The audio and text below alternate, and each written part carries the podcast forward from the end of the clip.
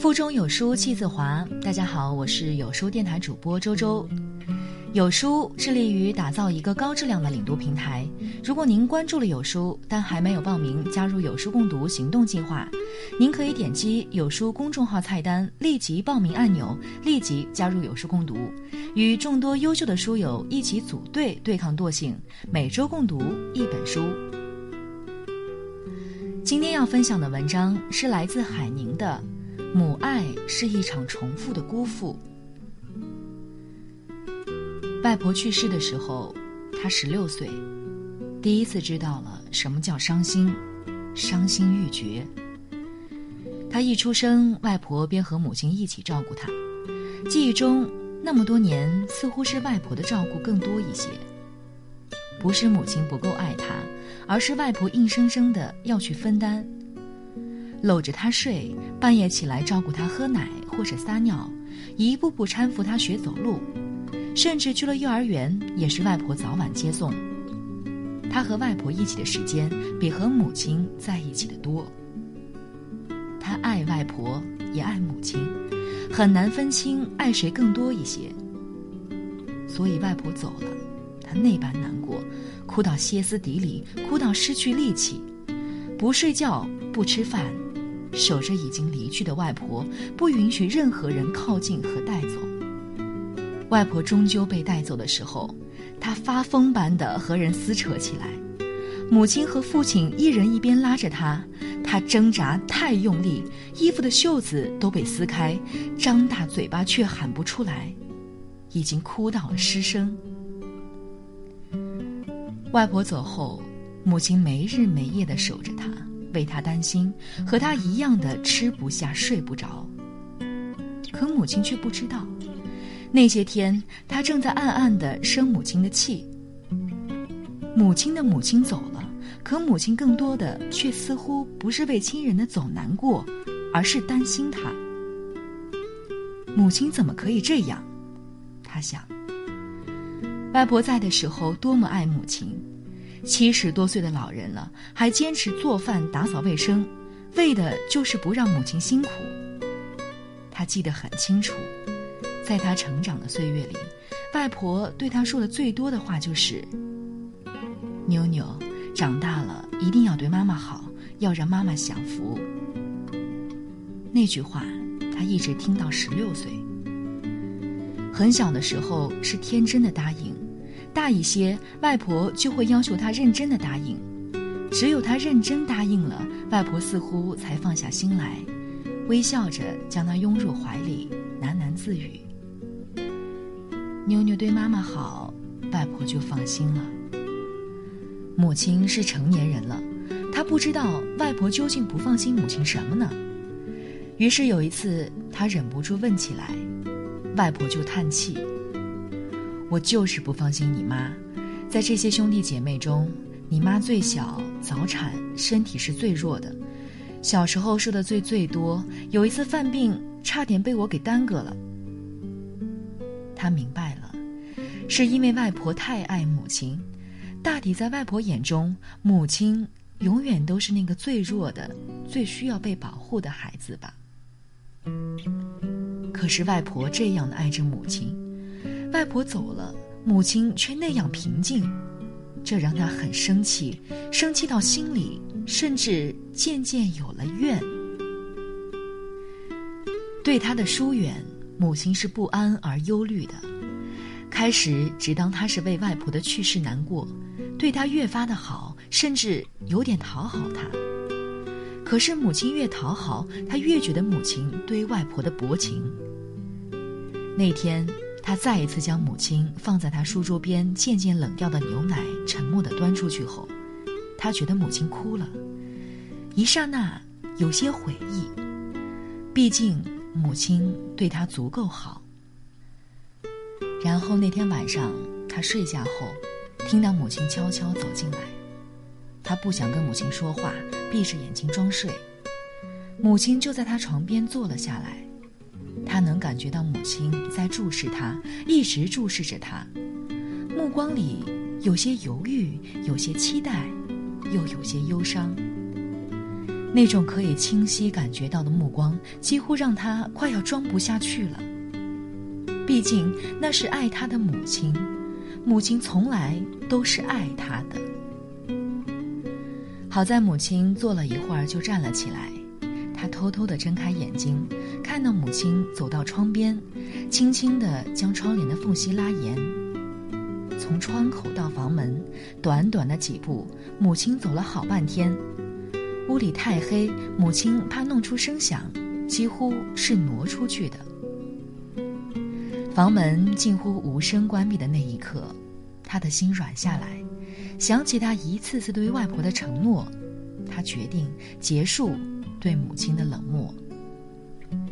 第二天早上，他醒来，起床前想了想，躺在床上大喊了一声“妈”。母亲几乎是即刻就推门进来了，眼神里有些慌乱，连声问他：“怎么了，乖？做梦了？”他摇头笑笑，那是外婆去世后他第一次对母亲笑，然后用曾经对着外婆的有点撒娇的口吻说：“妈，你做什么好吃的了？”因为激动，母亲的声音都有些轻轻的颤抖。牛奶、荷包蛋，还有你爱吃的小粽子。他伸个懒腰，装作若无其事的说了一句：“起床喽。”那顿饭他吃的很多。倒是母亲没动筷子，一直看着他吃，好像他饱了，母亲就饱了。他和母亲的关系就这样恢复到从前，在没有了外婆之后，母亲的爱甚至更加细致和妥帖起来。高三，他学习最紧张的一年，最后冲刺的几个月，母亲明显的消瘦。忽然发现母亲的头顶中心的位置钻出了一些杂乱却清晰的白发，他看着那些参差而清晰的白发，愣住了。那天晚上，他忽然变得像个小孩子，坚持要母亲和他一起睡。母亲嗔怪他：“你这孩子。”他嘻嘻的笑：“妈，我答应过外婆，以后一定会对你好。”那是外婆走后第一次，他对母亲提起了外婆。母亲忽然就哭了。他和母亲再无了隔阂，就这样被宠着呵护着。她长成快乐明媚的女子，毕业、工作、恋爱、结婚，人生一帆风顺。婚后半年，她怀孕了。在她怀孕的那年，刚刚五十岁、事业依然正好的母亲坚决办理了内退，照顾她，就像当初外婆照顾母亲那样。三个月产假过后，母亲坚持要自己带小宝，晚上也带着小宝睡，不让他受那份午夜三番两次爬起来给孩子喂奶的辛苦。转眼小宝一岁了，小宝很依赖母亲，就像他当年依赖外婆。出嫁的时候，单位组织了一次拓展训练活动。活动有一个项目叫“心路历程”，其中有一个小测试。教练让每个人都将自己的手指比喻成生命中最重要的人。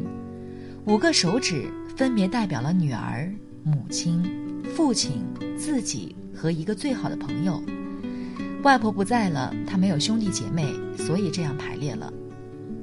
然后教练要求压倒第一个手指的时候。他选择了代表朋友的小手指，毫无疑问，在友情和亲情间，他选择了亲情。下一个他却为难了，父母、女儿和自己，似乎都是不能失去的，可是活动却要求必须压倒，万般为难的，他选择了父亲。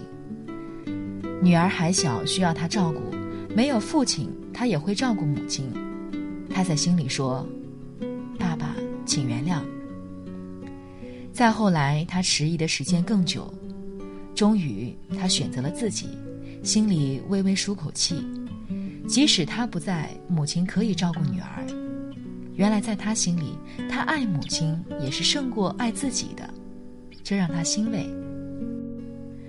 但是，但是最后呢？在最后一个目标的舍弃中，他忽然感觉到透不过气来，感觉到窒息，感觉到万分难过。一个是母亲养育了他，并始终在照顾和爱护他的母亲；一个是女儿，自他生命中脱离而出的年仅一岁的，除了依赖他，还不会爱他的女儿。最终，在教练的一再催促下，他猛然地将代表母亲的手指压倒了下去。那一刻，他心如刀割。他想起和母亲同睡的那天晚上，他终于问出了那个压在心底的问题：“妈，外婆去世的时候，你是不是也非常难过？但你不想说。”当时母亲显然愣怔了一下，沉默了片刻，说。外婆是妈的妈妈，妈当然难过。可是外婆不在了，妈还有你，就觉得坚强，觉得活着有劲。虽然伤心，但不觉得绝望。那时，他再也忍不住的泪流满面。无疑，世间最爱母亲的人是外婆，最爱她的人是母亲。可是他和母亲一样，都会为了爱自己的孩子，辜负最爱自己的人，哪怕那辜负是无意的，是不情愿的。十年以后，做了母亲的他，终于理解了母亲当年的辜负，也终于懂得了母亲说过的那四个字：爱往下走。每一个女人做了母亲。爱的再伟大，也都存着自私，自私到不愿把爱分给他人，只愿全部交给孩子。他，也一样，一样为爱自己最爱的人，辜负了最爱自己的人。原来母爱就是一场这样重复的辜负，而被辜负的人，却永远无怨无悔。本周共读自控力，下周共读一个人的朝圣。你有多久没有读完一本书了？关注有书，与众多书友一起组队对抗惰性。每周共读一本书。